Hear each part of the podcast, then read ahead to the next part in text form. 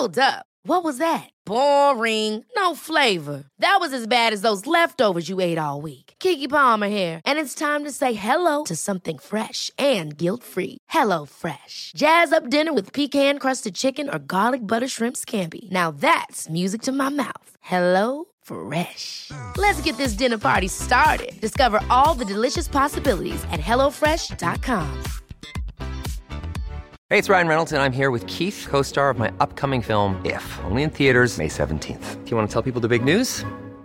All right, I'll do it. Sign up now and you'll get unlimited for $15 a month and six months of Paramount Plus Essential Plan on us. Mintmobile.com slash switch. Upfront payment of $45 equivalent to $15 per month. Unlimited over 40 gigabytes per month. Face lower speeds. Videos at 480p. Active Mint customers by 531.24 get six months of Paramount Plus Essential Plan. Auto renews after six months. Offer ends May 31st, 2024. Separate Paramount Plus registration required. Terms and conditions apply if rated PG. Millions of people have lost weight with personalized plans from Noom. Like Evan, who can't stand salads and still lost 50 pounds. Salads, generally, for most people, are the easy button, right? For me, that wasn't an option. I never really was a salad guy. That's just not who I am. But Noom worked for me. Get your personalized plan today at Noom.com. Real Noom user compensated to provide their story. In four weeks, the typical Noom user can expect to lose one to two pounds per week. Individual results may vary. Hello, bienvenidas y bienvenidos a Las Reinas Podcast. Yo soy Larisa y estoy muy contenta y emocionada de traerles historias de reinas reales y honorarias, famosas y no tan famosas. El día de hoy les estaré hablando de una reina que tiene las peores reputaciones. La llamaban la Reina Negra y también la llamaban Madame la Serpiente. Aparte, la acusaron de una masacre. Esta es la historia de Catalina de Medici. Ahora, antes de comenzar, quiero hacer unas aclaraciones. Ya saben, la primera es que no soy historiadora, simplemente soy fan. La segunda es muy probable que no vaya a pronunciar bien algunos nombres de personas, ciudades, etc. Así que me disculpo de antemano. Así que espero que se preparen una bebida, siéntense y acompáñenme mientras les cuento de la vida sobre esta mujer. Comenzamos. Catalina de Medici Catalina, o mejor dicho, Catalina María Romola di Lorenzo di Medici, ese era su nombre completo, nació el 13 de abril de 1519 en Florencia. Ella era la hija de Lorenzo de Medici, quien era el gobernante del reino de Florencia, y de su esposa Madeleine de la Tour eh, de Auvergne, quien era una noble francesa. La vida de Catalina empieza de una forma muy fea y trágica, honestamente, ya que su mamá, Madeleine, muere de fiebre puberal a las dos semanas más o menos de su nacimiento y seis días después de que muere la mamá, muere su papá Lorenzo. Lorenzo, quien también era el duque de Urbino, tuvo que ir a defender la región después de que fuera atacado por un hombre llamado Francesco María, quien era un ex duque de Urbino. Eh, Lorenzo resultó herido en la defensa de la ciudad y murió pues en mayo de 1519. Ahora de la muerte de Lorenzo y también de la mamá de Madeleine hay varias teorías. También está la teoría de que murieron de sífilis. Se sabe que Lorenzo tenía sífilis y bastante avanzada y pues es muy probable que igual Madeleine también la tenía y otra de las teorías es que de las razones por las cuales murieron es que tenían tuberculosis. Digo, capaz fue un combo y agrégale las heridas de guerra y a la mujer este, la fiebre puberal, pues eso fue lo que la mató. La cosa es que los pobres murieron. Ahora, antes de continuar, voy a hacer un pequeño paréntesis cultural para entrar un poquito de contexto. Se estarán preguntando, ¿quiénes eran los Medici? ¿Por qué los mencionan seguido? ¿Por qué hay series de ellos? O bueno, según yo hay una de la manera así más resumida, pero más resumida es la siguiente. Todo empezó a finales del siglo XIV en Florencia con un hombre llamado Giovanni de Medici, quien empezó como prestamista del pueblo. Luego le empezó a prestar dinero a la iglesia y después creció el negocio y esto se hizo en un banco y de ahí se hicieron los golfaloniero o jefe de la ciudad de Florencia desde el siglo XIV. La cosa es que la fama y fortuna, y énfasis en fortuna, de esta familia creció y creció se hicieron muy odiados por muchas otras familias y algo que caracteriza muchísimo a esta familia es que ellos apoyaron a muchos de los artistas del Renacimiento, por ejemplo, Sandro Botticelli, Miguel Ángel, Da Vinci, etc. Pero bueno, cerrando aquí el contexto, vamos a continuar con la historia de Catalina.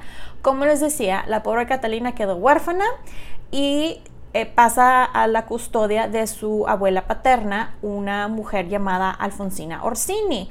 Pero lamentablemente Alfonsina muere el año siguiente, en 1520, y Catalina pasa a manos de su tía Clarice de Medici. Un año después, en 1521, eh, muere el Papa León X y con él el poder de la familia de los Medici, al menos hasta la llegada del papado de Giulio de Medici, con el nombre de Clemente VII. Y él llega a ser papa hasta 1523. A partir de este momento, Catalina había pasado, digamos, bajo su tutela y la pasaron al Palacio eh, Medici Riccardi en Florencia. Pero este, cuando Catalina tenía 8 años, en 1527, eh, la familia de Medici fue destituida del poder florentino por el cardenal Silvio Pacerini y sacan a Catalina del palacio y la meten a un convento y de ahí de hecho la pasan a varios conventos hasta que llega uno llamado Santísima Anunciata de Murate, que este era un convento VIP, la verdad. Aquí mandaban eh, a las hijas de familias nobles a recibir la mejor de las educaciones y se quedó ahí más o menos unos tres años. Eh, Clemente VII, el tío slash papa, se vio obligado a coronar a Carlos I de España este, como el emperador del Sacro Imperio Romano y Carlos le ayuda a recuperar la ciudad después. Y luego, desde octubre de 1529, Florencia se vio citada por las fuerzas del emperador y la multitud que odiaba a los Medici y estaban viendo cómo sacaban a Catalina del convento y veían cómo la mataban. Entre las ideas que las personas tenían para matar a Catalina o hacerle algún daño eran las siguientes. Una era exponer su cuerpo desnudo en las murallas de la ciudad como forma de humillación. Otra de las ideas que tenían era entregarla a la multitud y que ellos hicieran lo que querían con ella. Háganme el favor. Y la última de las ideas era sacar a la niña del convento y dejarla en un burdel para soldados, ya que si era violada ya nadie iba a poder casarla. Querían hacerle esto a una niña de 10, 11 años, imagínense, pobre niña. La pobre Catalina en una de esas, que escuchó todo lo que querían hacerle, se cortó el cabello, se puso el velo y dijo que era monja que no le podían hacer nada porque ella era esposa de Cristo. O sea, imagínense qué tan asustada estaba la niña para decir yo soy monja y de aquí no me sacan. Pero bueno, lo bueno es que Clemente VII eh, recupera la ciudad en agosto de 1530 y ya aquí es cuando le pide a Catalina que lo acompañe en Roma. Ahora ya saben que me gusta hablar de la educación de nuestras reinas. Y eh, Catalina, digo, sabemos obviamente que sabía leer y escribir y muy probablemente había aprendido cosas en el convento VIP. No sé exactamente qué fue lo que aprendió ahí, pero como mínimo tuvo que haber aprendido latín. Aparte, digo, su tío era el papa y ella era de una familia muy adinerada, entonces sí o sí tenía que saber leer la Biblia. Muy probablemente también le enseñaron cosas como idiomas, abordar y bailar y esas cosas que le enseñan a las mujeres nobles.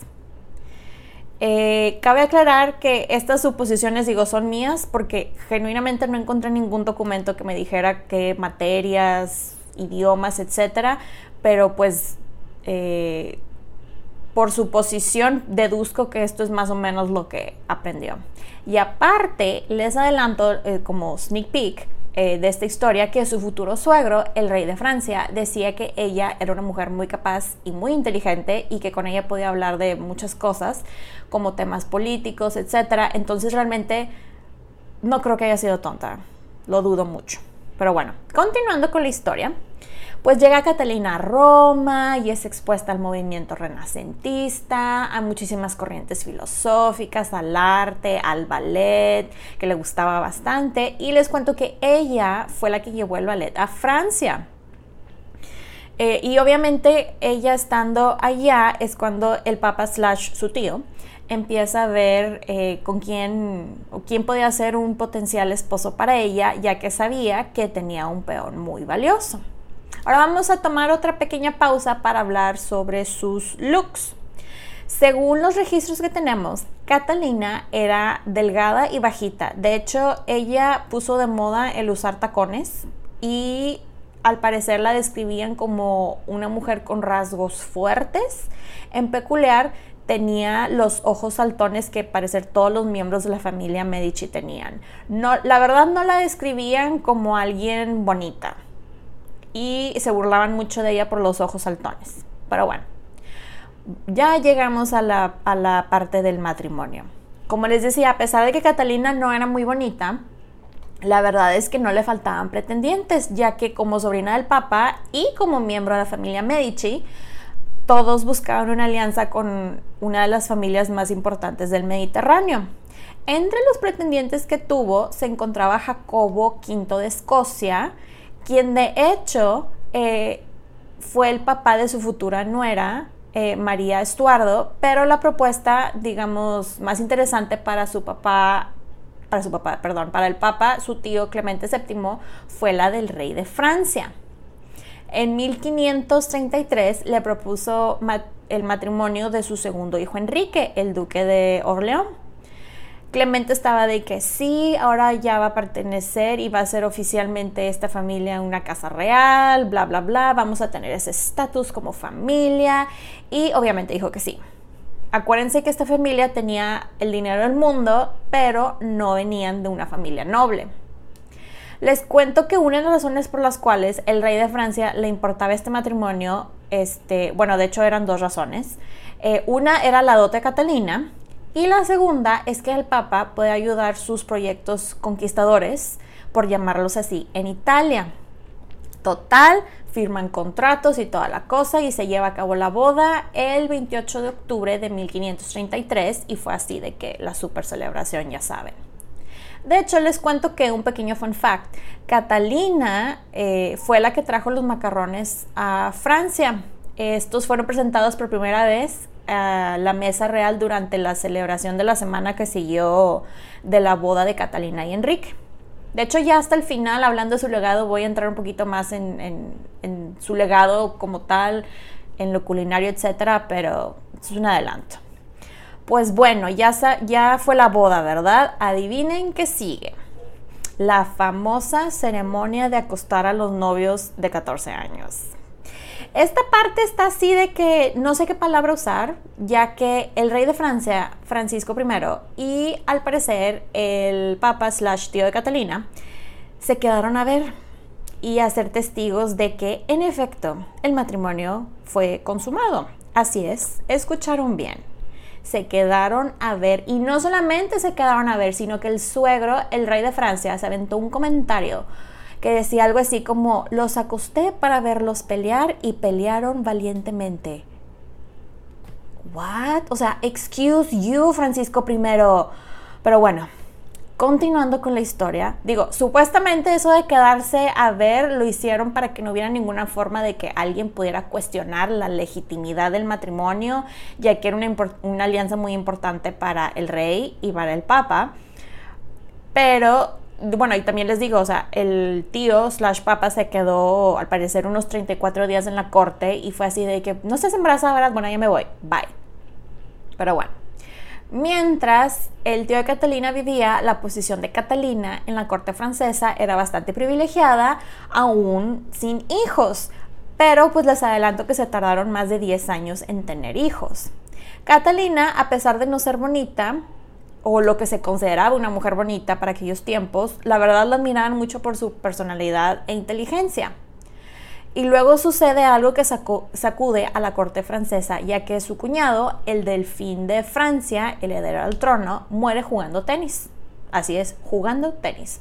Al parecer como que se agitó mucho y le dio calor y tomó agua fría y eso le afectó y se murió. Entonces Catalina, de ser la cuñada del futuro rey, pasó a ser la delfina de Francia. Lamentablemente, ya durante este tiempo, el tío de Catalina muere y esto fue un problemón para ella ya que el tío aún no terminaba de pagar la dote y el nuevo papa se negó a pagar lo que quedaba, de, lo que quedaba por pagar y, como ya no estaban recibiendo eh, dinero de ella y aparte este, fue más problema porque aún no tenían hijos. Entonces mucha gente a la corte estaba, estaba en modo de, ¿para qué la tenemos aquí? Si no nos sirve para los herederos. Pero el rey Francisco no quiso anular el matrimonio ni regresarla, por lo que leí, este, al parecer él la quería bastante y la consideraba una mujer muy inteligente y astuta, algo que su esposo se medio dio cuenta después. También está la otra versión que cuando el tío muere, que el suegro dijo así de que ¿para qué la tengo aquí si no hay herederos? Pero está 50 y 50, pero yo quiero pensar que sí la quería y dijo, no, mejor que se quede ella. Pero bueno, continuando con la historia, la familia de los Guisa, una familia muy poderosa y con mucho dinero, eh, ahí en Francia, ya tenían a su candidata lista para casarse en cuanto les confirmaran el divorcio de Catalina y Enrique que aquí voy a hacer otra pausa para el siguiente fun fact. María Estuardo, la reina de Escocia, la futura nuera de hecho de Catalina, ella venía de esta familia ya que su mamá era miembro de la familia Guisa. Y como fun fact adicional a esto, María de Guisa fue una de las candidatas para Enrique VIII en una de esas que él estaba buscando esposa, ya que número uno era muy bonita, Número dos, era muy alta, al parecer ella medía 1,80 y pues Enrique medía 1,88. Y número tres, tenía muchísimo dinero. María cuando se acercaron a ella y le dijeron, oye, el rey de Inglaterra quiere contigo, ¿te casas con él o qué? Y ella de forma muy amable fue de que, hell no, no muchas gracias, me gusta mi cabeza en donde está, que se busque otra. Pero bueno, continuando con la historia, aquí nos vamos a volver a desviar pero porque vamos a hablar del querido esposo de Catalina, Enrique. Enrique también tuvo una niñez bastante infeliz y traumática. En resumidas cuentas, lo que pasó fue lo siguiente. Su papá, el rey Francisco, andaba peleándose con el rey de España, Carlos I, y en una de esas batallas eh, que se fue a pelear, lo terminan capturando pues llegan a un acuerdo slash no le quedó otra a Carlos I de España, perdón, a Francisco, y Francisco termina firmando el Tratado de Madrid eh, y de manera de obligarlo a que cumpliera con lo que establecía el tratado, él entrega a sus hijos, Francisco, y al hermano mayor de él, al Delfín de Francia, este, perdón, a Francisco el Delfín de Francia y a Enrique como rehenes en vez de él. Por cierto, los nombres Francisco y Enrique se van a repetir muchísimo, así que voy a hacer mi mejor esfuerzo para aclararles quién es quién, ¿ok?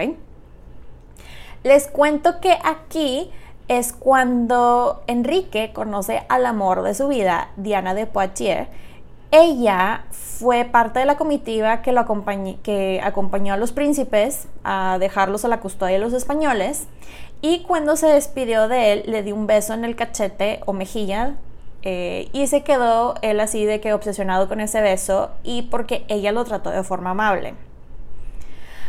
Al principio a los príncipes los trataron muy bien como prisioneros porque pues eran prisioneros nice por su posición de príncipes, pero después su ya que su papá no tenía intenciones de cumplir con el acuerdo, los dejaron de tratar bien y hasta al parecer los tenían sin tanta comida en una celdita o cuarto que le darían a alguien más común. Total, pasó el tiempo y los liberaron. Ya para estas alturas, cuando los liberan, Enrique tenía unos 11 años más o menos y se regresan a corte Enrique acá bien traumado porque estuvo preso y se refugió en los este, brazos de Diana, quien no sé si ya les conté la parte que era 20 años mayor que él. Así es, 20 años mayor que él. Digo, también se refugió en los brazos de otras tantas mujeres. ¿eh? Incluso tuvo una hija con una italiana llamada Filippa Ducci, eh, quien, eh, esta niña de hecho fue llamada Diana y fue reconocida por Enrique y de hecho le dieron el título de Francia. Eh, aunque hay muchísimos rumores de que la niña realmente era hija de Diana, su amante, pero pues son rumores y nunca se pudo comprobar nada. La verdad no quiero hablar mucho de Diana ya que estoy segura que en algún momento del futuro va a tener su propio episodio, pero sí quisiera aclarar que ella tenía mucho poder sobre Enrique y Catalina la odiaba, aunque la trataba de forma cordial, pero la verdad es que pues a la pobre no le quedaba de otra. Diana, por su parte, mandaba a Enrique a acostarse con su esposa porque ella temía que si le conseguían otra esposa, que la nueva esposa le iba a quitar su puesto, su poder, cariño, y pues ella no podía permitir eso, ¿verdad? Entonces le dijo algo así como, ándale, vete con tu esposa que el reino necesita sus herederos. Pero bueno, cerrando este paréntesis, vamos a regresar a la historia de Catalina. Catalina intentaba, intentaba quedar embarazada y como veía que Enrique VIII en Inglaterra estaba despachando esposas, estaba viendo cómo lo hacía y pues ella abordó el problema de todos los ángulos que se le ocurrieron. Y vaya que se le ocurrieron todos los ángulos.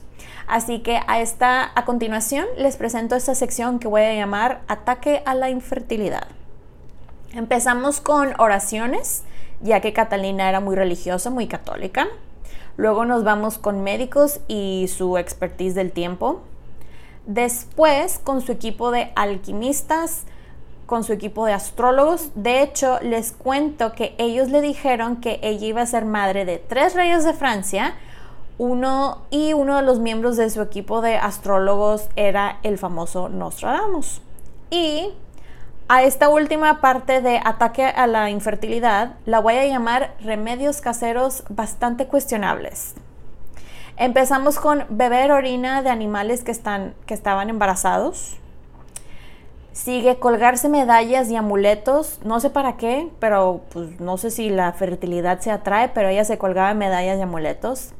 Luego tenemos las cartas del tarot, que tampoco sé cuál es la función de las cartas del tarot para ayudar a concebir un bebé, pero bueno. Luego tenemos el no montarse en los lomos de mulas, ya que ese animal es infértil y se creía que podía transmitir la infertilidad.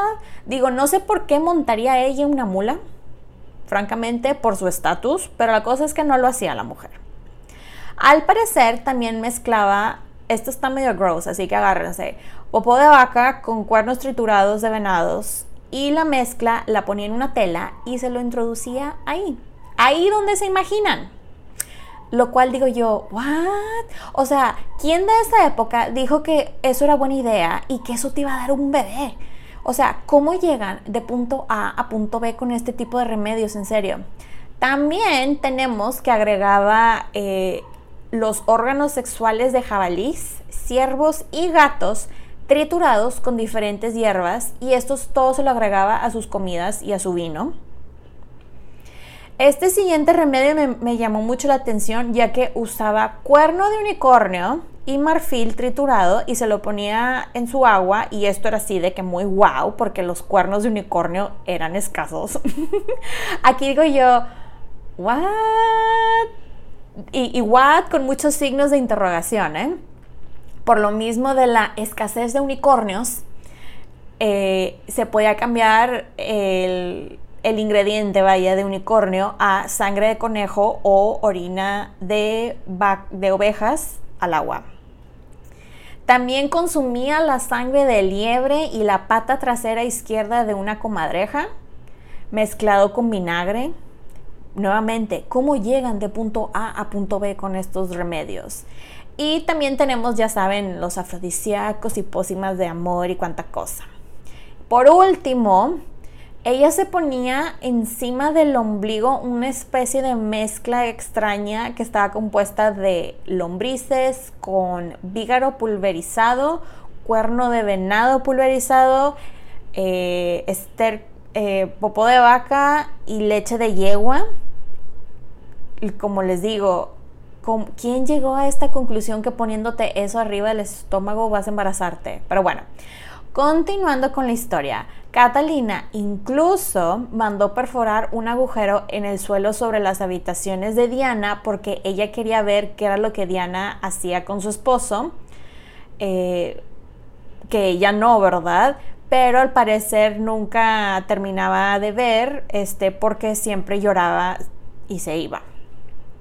Después, eh, Catalina manda a traer a un doctor llamado Jean Fernel para que les hiciera un examen físico exhaustivo tanto a ella como a Enrique y resulta ser que el doctor concluyó que Enrique era el que no estaba anatómicamente bien. Eh, bueno, dijo que los dos tenían deformidades anatómicas. Me imagino que para que no se burlaran o hicieran menos hombre al delfín, pero realmente era Enrique el del problema y la causa del por qué aún no tenían hijos. Pues resulta ser que Enrique tenía algo llamado eh, hipospadias, que es una fisura uretral inferior. O sea, básicamente el medio por el cual el semen salía estaba deforme, slash chueco, slash desviado. Utilicen aquí la palabra que quieran, ¿ok? La culpa se la habían echado a Catalina, porque obviamente es mujer, tiene que tener la culpa, pero, oh sorpresa, no era culpa de ella, era culpa de él. La cosa es que el doctor Fernel les dijo que tenían que intentar ciertas posiciones y no sé qué fue exactamente lo que hicieron, pero en el lapso de 12 años ella dio a luz a 10 hijos. Entonces, pues lo que les dijo el doctor funcionó. Primero llegó su hijo Francis o Francisco en 1544. Él fue el que se casó con María Estuardo, la reina de Escocia, y ya para el año 1555 ya había dado a luz a Elizabeth o Isabel, Claude, Claudia, eh, Louis o Luis, eh, Charles Maximilian, Carlos Maximiliano en español, Alexandre Edouard, o sea, Alejandro Eduardo, eh, Margot, Margarita, Hércules y las gemelas Juana y Victoria. Tristemente, Luis y las gemelas, Juana y Victoria, no sobrevivieron la infancia. Las gemelas murieron al nacer y Luis muy chiquito. Y el resto de sus hijos, a excepción de Margot, eh, tenían serios problemas de salud por el resto de sus vidas. ¿Se acuerdan que les había contado que de las posibles causas de la muerte de los papás eh, de Catalina, este, que estaban incluidas en la teoría sífilis y o tuberculosis? Bueno, pues resulta ser que de los síntomas que tenían los hijos de Catalina y Enrique coincidían tanto con sífilis congénita como con la de tuberculosis. Entonces es muy probable que Catalina era portadora sin saberlo. A principios de 1547, el rey Francisco, el suegro de Catalina, empezó a tener problemas de salud y pasó sus últimas horas dándole a su hijo consejos como no duermas mucho, y no confíes en los Guisa y terminó muriendo el 31 de marzo de 1500, eh, perdón, el 31 de marzo de ese año a sus 52 años. Y Enrique y Catalina, quienes tenían 28 años, eran los nuevos reyes de Francia. Ahora vamos a entrar a la sección llamada El reinado. La verdad, eh, durante el reinado que compartió, y lo digo entre comillas, con su esposo, no pudo hacer mucho o tanto como hubiera querido porque la que tenía el verdadero poder era Diana. De hecho, les cuento que en la coronación de los dos, Enrique vistió los colores de Diana, que eran negro y gris, y mandó bordar en su túnica de coronación las iniciales de ellos, H y D. Catalina obviamente estaba increíblemente molesta por no usar otra palabra, pero pues no le quedó de otra más que tragarse su orgullo, no quería hacer corajes porque eh, para el momento de su coronación ella está embarazada.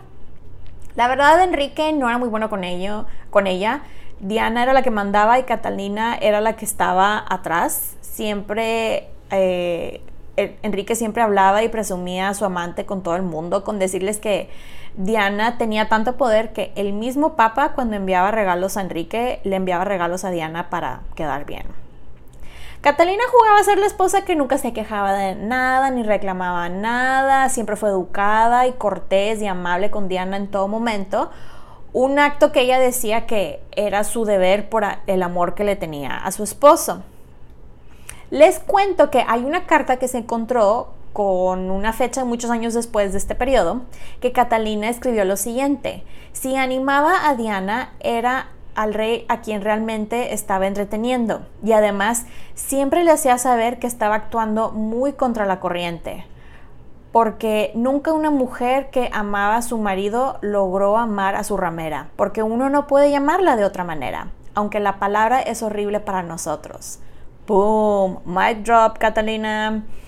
Esto lo podemos llamar, eh, como se dice en inglés, sorry, not sorry. Lo siento, pero no lo siento realmente.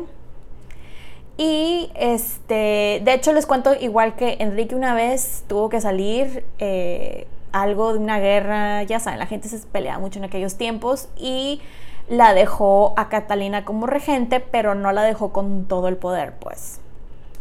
A Catalina eh, le encantaba el castillo de Chenonceau y lo quería para ella, pero luego Diana se aventó un comentario de, ay, qué bonito castillo, yo lo quiero, y Enrique fue de, aquí son las llaves, mi amor.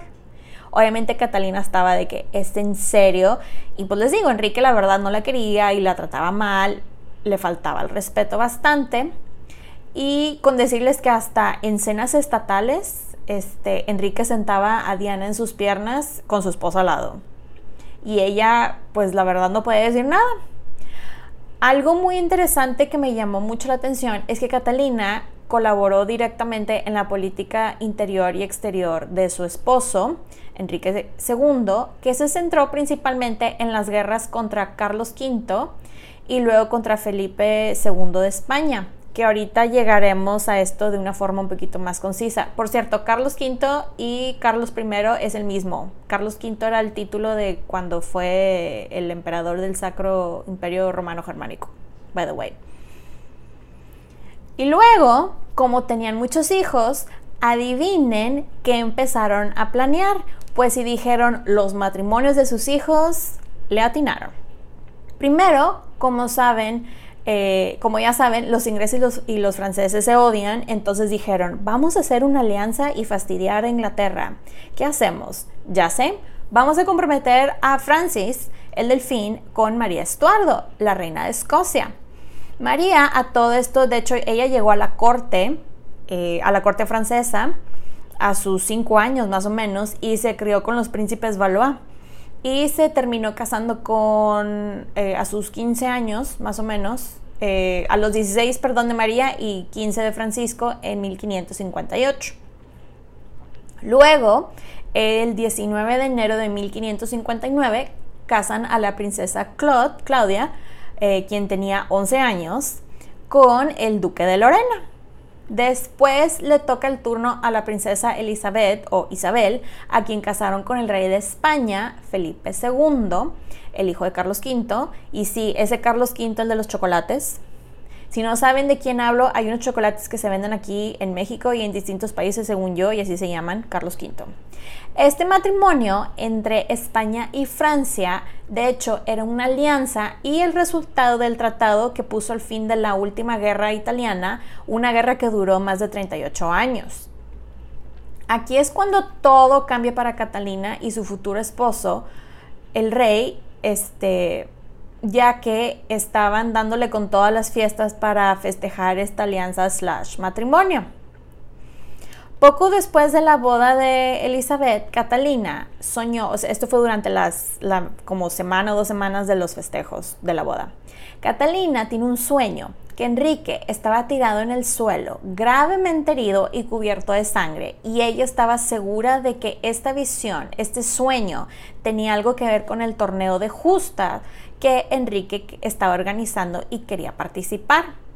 Catalina recibió una advertencia del astrólogo de la familia Medici, un hombre llamado Luca eh, Guaricho, quien había dicho que Enrique, y lo cito, debía evitar combate singular en un espacio cerrado a sus 14 años. Digo 14, 40 años, perdón. Al parecer, esto también se lo consultó a Nostradamus y él le dijo que algo malo iba a pasar si Enrique hacía eso, si Enrique participaba en eso. Pues llega el día del torneo, el 30 de junio de 1559. Imagínense Catalina llorándole al esposo de que y rogándole de que no te vayas, por favor, no participes. Y él obviamente fue de que, bye Catalina, obvio, voy a hacer lo que quiero. Pues al principio le fue bien, pero cuando se volvió a enfrentar al conde de Montgomery, aquí es cuando ocurre la tragedia.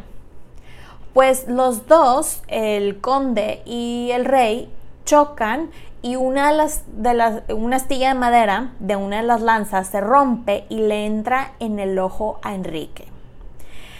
El pobre hombre tardó 10 días en morir de la herida y de septicemia. Catalina queda viuda a sus 40 años y el resto de sus días vestiría de negro en señal de su luto, lo cual era de cierta manera un escándalo, ya que en la época se vestían de blanco para guardar luto y no negro. El blanco era como símbolo de que eran inocentes y puras, whatever. Y Catalina fue de que yo estoy triste y me voy a poner negro y ya, háganle como quieran. Pues su hijo de 15, casi 16 años, Francis, hereda el trono con su esposa, la reina de Escocia, pero el pobre tenía problemas de salud. ¿Se acuerdan que el suegro, casi muriéndose, les dijo, cuidado con los guisa? Bueno, pues en este momento en la historia ellos tratan de meterse a ser regentes y controlar el gobierno. Para esto, déjenme les cuento lo que estaba pasando en el país. Así, a muy grandes rasgos, lo que pasaba era lo siguiente. Habían guerras por religión, los católicos contra los protestantes, que en Francia, de hecho, a los protestantes los llamaban hugonotes eh, ya que a estas alturas las cosas eh, estaban escalando bastante y se estaban poniendo cada vez más violentas. Y los miembros de la familia de Guisa eran ultra super wow católicos. Catalina probablemente pensó, y estoy segura que en algún momento dijo, este, para empezar, gente de la familia Guisa, mi hijo tiene edad suficiente para gobernar solo, dos, tiene una esposa, eh, la reina de Escocia, y me tiene a mí si necesita alguien. Catalina obviamente estuvo muy involucrada en todo esto porque de hecho hasta firmaba documentos con Francis así de que Lady Mother, que en español es la mamá del rey. De hecho, les cuento que literal, al día siguiente a la muerte de Enrique, el cardenal de Lorena y el duque de Guisa, quienes eran tíos de María, la reina de Escocia y ahora reina de Francia, se mudaron al Louvre con la familia real y pues obviamente digo, su intención era muchísimo más que obvia. Querían dominar al rey a través de él gobernar, cuidando sus intereses, ¿verdad? Catalina, siempre bien pragmática ella, decidió dar la apariencia de trabajar con ellos mientras hacía todo lo posible en privado eh, para asegurarse que su consejo fuera el primero y el más fuerte que Francis escuchara. Era la misma táctica que había usado con Diana realmente, el mantener una apariencia así públicamente, este, que les hacía caso mientras planeaba en secreto la caída de su enemigo. Una de las primeras cosas que hizo Catalina teniendo poder mediante su hijo Francis fue correr a Diana. quitarle todas las propiedades, terrenos, el castillo que ella quería, todas las joyas. de hecho, nada más le eh, le quitó el castillo de Chenonceau y se lo cambió, entre comillas, eh, un castillo más chiquito. Eh, creo que era, bueno, ahorita no me acuerdo el nombre, pero literal fue lo único que le dejó y creo que porque estaba en el testamento. De hecho, un libro, les cuento un libro que leí hace bastante tiempo. Decía que Catalina tenía una lista, así tipo inventario, de todas las joyas que su esposo le había regalado a Diana y le dio la lista a Diana así de, regrésame todo Digo, no la culpo. Yo creo que yo hubiera hecho lo mismo, la verdad. Ya ven que Catalina tenía un interés por eh, lo oculto y pues al parecer durante este tiempo ese interés se intensificó o mejor dicho se hizo más conocido. Durante su última estancia en el castillo de Chaumont, Catalina supuestamente, énfasis en el supuestamente, realizó un ritual de escudriñamiento, que si no saben qué es, es un ritual de adivinación, o sea, para que veas cómo lo ponen en las películas las bolas de cristal. La cosa es que hizo esto con Cosimo de Ruggiere, que era su astrólogo personal, y Ruggiere, de hecho se decía que él era maestro de las artes oscuras y posiblemente un higromante, eh, que Ruggiere levantó un espejo encantado para Catalina y que en él vio la visión que decía que ella iba a tener tres hijos que iban a ser eh, reyes de Francia, pero que el trono sería, se iba a pasar al primo de ellos, a Enrique el príncipe de Navarra. Kof, kof, la verdad es que eso es lo que pasa. Eh, con sus hijos termina la dinastía Valois y empieza la dinastía de Borbón, la cual acaba con Luis XVI y María Antonieta. Continuando con la historia, Catalina también le encargó un amuleto a Nostradamus hecho de metal mezclado con sangre humana y de cabra. Y al parecer tenía un taller en, el castillo de Blois eh, que tenía paredes llenas de cientos de gabinetes secretos en donde guardaba una variedad de venenos. Ah, porque a Catalina cada rato la acusaban de andar envenenando medio mundo. Un filósofo de la época llamado Jean Baudin afirmó que ella fue la que inventó la misa negra. Si quieren saber qué es eso, lo pueden buscar. La verdad, yo lo que leí está muy hardcore y no quiero hablar de eso ahorita, la verdad. Pero bueno, no sé qué, este, si a la mujer le interesaba esto o no, yo creo que no, no era para tanto, porque acuérdense que mucha de esta información registrada le escribieron hombres y hombres que la odiaban muchas veces. Y pues ya ven que a nosotras las mujeres nos ponen en dos categorías, en la de prostitutas y en la de brujas, y pues a ella obviamente la pusieron en la de brujas para quitarle eh, poder o tratar de quitarle poder. Pero bueno, mientras la salud de Francis se continuaba deteriorando, los hugonotes conspiraban para derrocar la disque regencia de los Guisa y darle poder al rey Antonio de Navarra y su hermano Luis de Condé quienes eran protestantes. Antonio y Luis deberían haber ocupado un alto cargo en el Consejo Real como miembros de la Casa Borbón, pero los Guisa, como estaban ahí metidos, eh, los expulsaron. Los Borbones y sus partidarios, quienes eran muchos y cada vez iban más, eh, se sumaba gente a sus rangos, estaban bastante enojados por esto. Y en los meses siguientes hubo numerosos disturbios y revueltas hugonotes, no nada en París, en toda Francia. Catalina, por su parte, hizo todo lo posible por hacer las paces entre las dos facciones religiosas, para ser la mediadora promoviendo clemencia y libertad de culto, pero desafortunadamente sus intentos de encontrar algún tipo de término medio amistoso, digamos, entre los católicos y los protestantes, solo hizo que cada lado desconfiara más de ella. Así, muy resumido, los guises y los borbones se la pasaban peleando al punto que ella hizo que se abrazaran en público para que las cosas se calmaran, como buena mamá. los guisa pierden el poder en la corte, al menos directamente, cuando muere el rey Francis, el esposo de María, porque pues ya ahí ya game over para ellos. El pobre Francis murió de una terrible infección infección en el oído el 5 de diciembre de 1560 y al parecer tenía otros problemas, la verdad. Lo que fue a rematar fue la terrible infección eh, que le dio. Catalina convocó rápidamente al Consejo Privado y declaró a Charles Maximilien, o sea, Carlos Maximiliano, rey de Francia, diciendo las siguientes palabras. Puesto que ha complacido a Dios privarme de mi hijo mayor, no pienso abandonarme a la desesperación, sino someterme a la divina voluntad y asistir y servir al Rey, mi segundo hijo, en la débil medida de mi experiencia.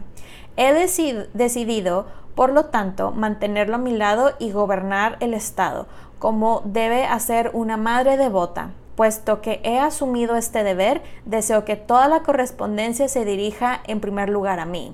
Lo abriré en vuestra presencia y en particular en la del rey de Navarra, que ocupará el primer lugar en el consejo como pariente más cercano del rey. Tal es mi voluntad.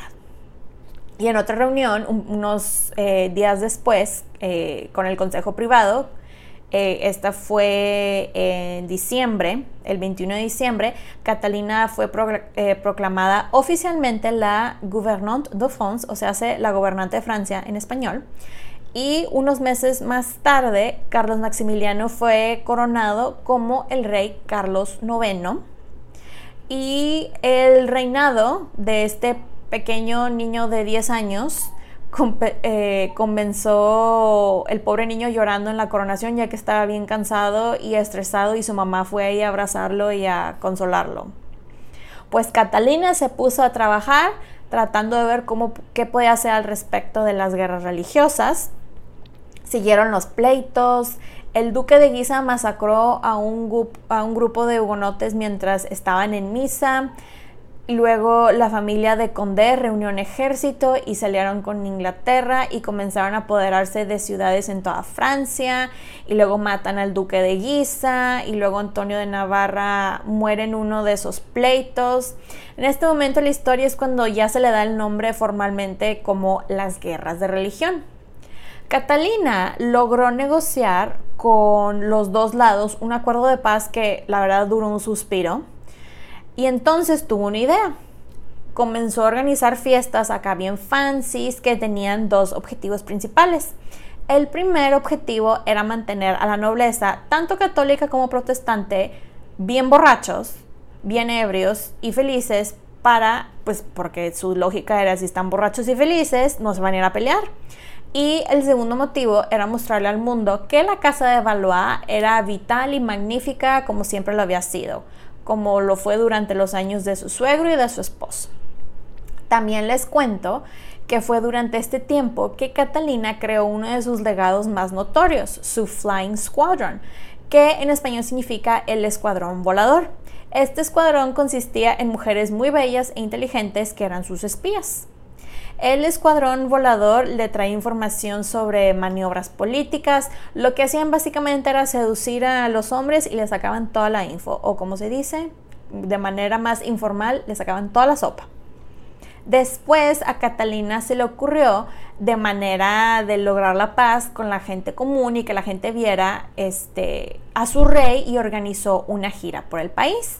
Esta gira duró más o menos unos dos años y en general fue un éxito con lo que a lo que respecta a los objetivos políticos, ya que los franceses lograron ver y conocer a su rey y él al pueblo. Y también logró dos objetivos personales para Catalina, los cuales eran eh, encontrarse con su amiguito Nostradamus y poder ver a su hija Isabel, la reina de España. Siguen las guerras de religión y la gente se seguía matando por sus creencias y Catalina tiene otra idea dijo, ¿qué tal si hago una alianza matrimonial? Tengo una hija, Margot, quien es católica, y está Enrique de Navarra, su primo, quien es protestante. Obviamente, es una muy buena idea, ¿verdad? Digo, para ella esta alianza tenía sentido por dos razones. La primera es que eh, iba supuestamente a haber paz porque pues tienes a alguien de la familia real católico, los Valois, y les digo, se va a casar con alguien de la familia de los Borbón, que son protestantes. Y la segunda razón es que pues como los Borbones eran los primos de los Valois y ellos iban a heredar la corona si no habían herederos Valois. Entonces dijo, pues ellos van a heredar, protestante, católica, podemos trabajar con esto. Pero aquí había un pequeño problema. Margot no quería casarse porque ella tenía un amante y de hecho este amante era el nuevo duque de Guisa. Y por lo tanto, pues no se quería casar con Enrique Navarra. Aparte de que no se quería casar con él porque no quería casarse, eh, Enrique y Margot no se llevaban así nada. Se odiaban. Después tenemos un escándalo, otro, ya que la mamá de Enrique de Navarra, una mujer llamada Jeanne de Albret, eh, inicialmente estaba en contra del matrimonio, pero Catalina la convenció que era una muy buena idea y hasta le prometió que iba a conseguir una dispensa especial del Papa para que Enrique eh, pudiera seguir siendo protestante y poder casarse y pues ya con esto dijo que ok y se anunció el compromiso y cuánta cosa. Pero aquí la parte escandalosa es que menos de dos meses después la futura suegra de Margot se enfermó y murió en París y todo el mundo decía que fue Catalina la que la mandó matar con un par de guantes envenenados que supuestamente le había enviado.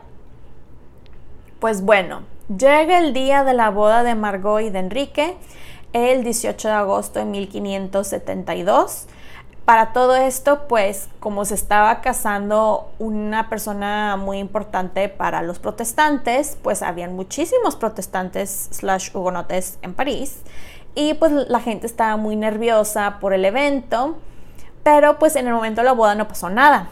Lo terrible y que por alguna razón culparon a Catalina vino unos días después. La masacre o matanza del día de San Bartolomé comenzó temprano en la mañana del 24 de agosto con el asesinato del almirante Coligny, quien, eh, que llevó a cabo Enrique de Guisa. Los nobles hugonotes que se habían alojado en el Louvre para la boda fueron asesinados, todos, en sus habitaciones. Y el caos estalló rápidamente y la violencia se extendió a las calles. Los católicos empezaron a matar a todos los hugonotes que se encontraron y para cuando terminó la masacre los católicos habían asesinado a miles de hugonotes. Digo, esta masacre slash matanza lamentablemente duró semanas. Y al parecer murieron aproximadamente unas 30 mil personas. Algunos dicen que eran menos, otros dicen que eran más, pero la cosa es que muchísima gente murió. Enrique de Navarra y su primo Enrique de Condé se salvaron porque prometieron convertirse católicos. Y los hugonotes que quedaban estaban convencidos que todo esto fue un complot elaborado por Catalina, la reina serpiente, que ella había organizado la boda de su hija con Enrique con la intención de atraer a todos los protestantes a París y luego matarlos. Los hugonotes comunes, viendo cómo estaban matando a sus hermanos y hermanas, se escondieron y muchos se, se convirtieron al catolicismo. No mucho después de la masacre, era más que obvio que el rey Carlos IX se estaba muriendo y Catalina arregló un deal. Y un un trato, y envió al delfín Alexandro Eduardo, o sea, Alejandro Eduardo, eh, quien en algún punto de esta historia le cambiaron su nombre de Alejandro Eduardo a Enrique, el futuro Enrique III, eh, porque al parecer en Francia no hay más nombres más que Francisco y Enrique, porque no les gusta batallar, mandan a, eh, vamos a llamarlo Enrique III de una vez, Enrique a ser el rey de Polonia. El propósito de esto era tener un pie en la puerta de Europa del Este y generar dinero que la familia necesitaba. Pero desafortunadamente esta aventura a Polonia pues fue menos lucrativa de lo que se esperaba. Se muere Carlos IX y mandan traer a Enrique III de Polonia para coronarlo. En este Enrique tampoco le interesaba mucho la parte de ser rey. La verdad, él le pasó muchas responsabilidades a su mamá y ella estaba encantada al principio. Él solamente quería sus fiestas de disfraces con, su grupo de amigos a los cuales llamaban miño, que significa en español como los guapos o los cuties, así. Eh, Enrique, perdón, tercero era muy extravagante. perdón, les encantaba, le encantaba vestirse con plumas y joyas y cuánta cosa. Muy probablemente era bisexual, pero pues en aquellos tiempos esto era un escándalo y sobre todo porque la gente era muy religiosa. Pero bueno, eh, él también se casa, pero tampoco tiene herederos. Él era el hijo, de hecho les cuento que él era el hijo favorito de Catalina y a ella le pasaba todo y, y le decía que hacía sus tonterías y cuánta cosa. Pero luego tienen otro problema. El 10 de junio de 1500 84, eh, el hijo menor de Catalina, que antes se llamaba Hércules, pero le cambiaron el nombre a Francis, murió prácticamente de la misma enfermedad, mismos síntomas que se habían muerto sus otros dos hermanos. Entonces solamente le quedaban a Catalina, Enrique III, Margot, eh, como hijos. Y ninguno de ellos tenía hijos todavía. Como les digo, Enrique III eh, como no tenía hijos, se vio obligado a nombrar a Enrique de Navarra como el delfín, eh, su cuñado eh, y primo. Esto hubiera estado bien con la excepción de que el nuevo delfín se volvió a convertir al protestanismo después de que se calmaran las cosas de la masacre. O sea, con decirles que el, Enrique de Navarra había nacido católico, se convirtió protestante y luego lo, amenazaron con su muerte, se hizo católico otra vez. Luego dijo, bueno, se calmaron las cosas, se volvió a ser protestante. Pero ya cuando queda rey, se vuelve a ser católico. Pero bueno.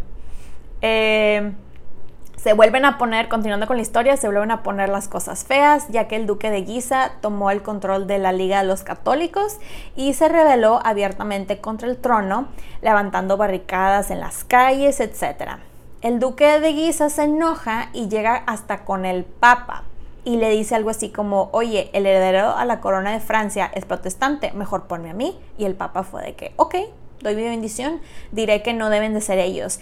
Obviamente esto no le gustó ni un tantito al rey, a Enrique III, y empezó a planear su venganza. Ya para esas alturas Catalina tenía demasiado estrés y ya estaba más grande y le da una infección pulmonar. Enrique, su hijo, aprovecha que su mamá está enferma y corre a todos sus ministros, este, muchos de los cuales habían tenido esos puestos a través de su mamá. Después, Enrique III invita al duque de Guisa y a su hermano al castillo de Blois, supuestamente para discutir la evolución de la crisis y a pasar Navidad, etc.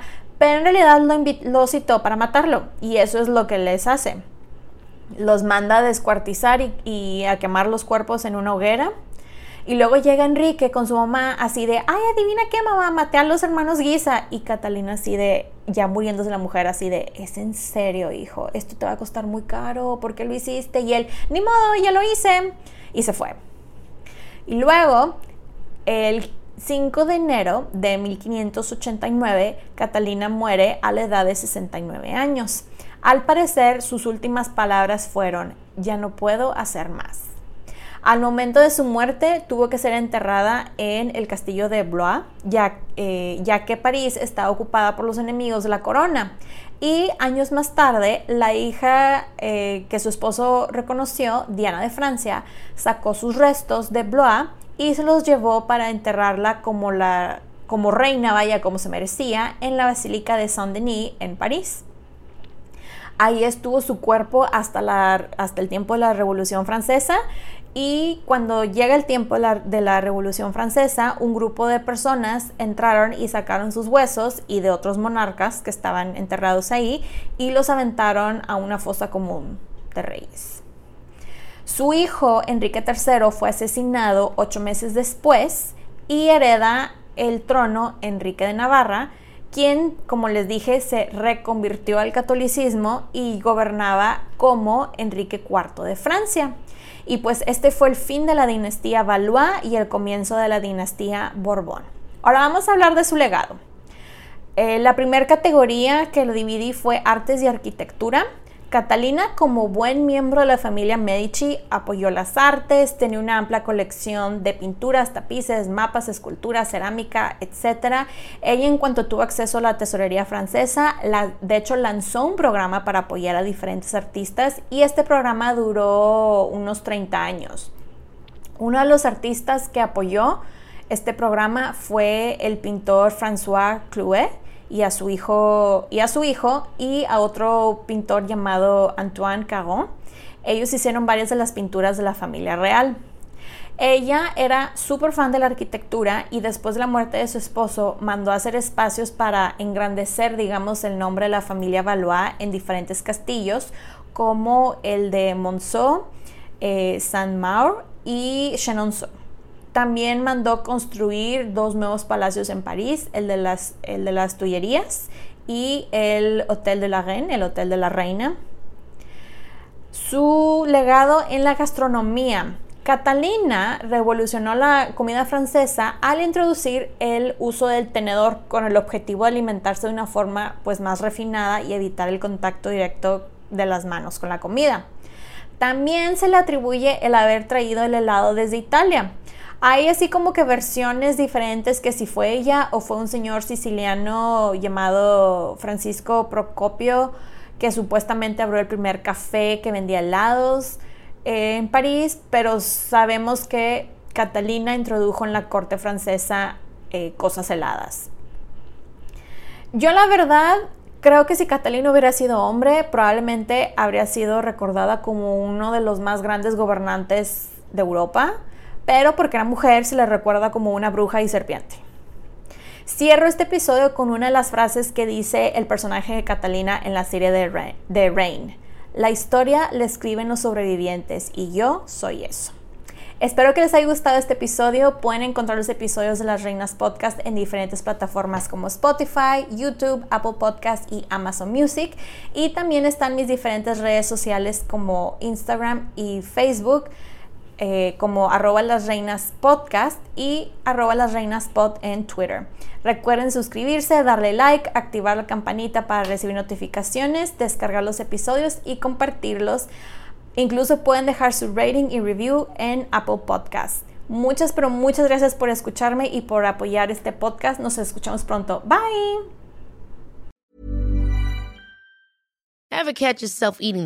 Flavorless dinner?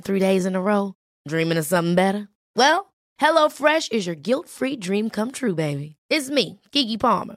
Let's wake up those taste buds with hot, juicy pecan-crusted chicken or garlic butter shrimp scampi. Mm. Hello Fresh. Stop dreaming of all the delicious possibilities and dig in at HelloFresh.com. Let's get this dinner party started.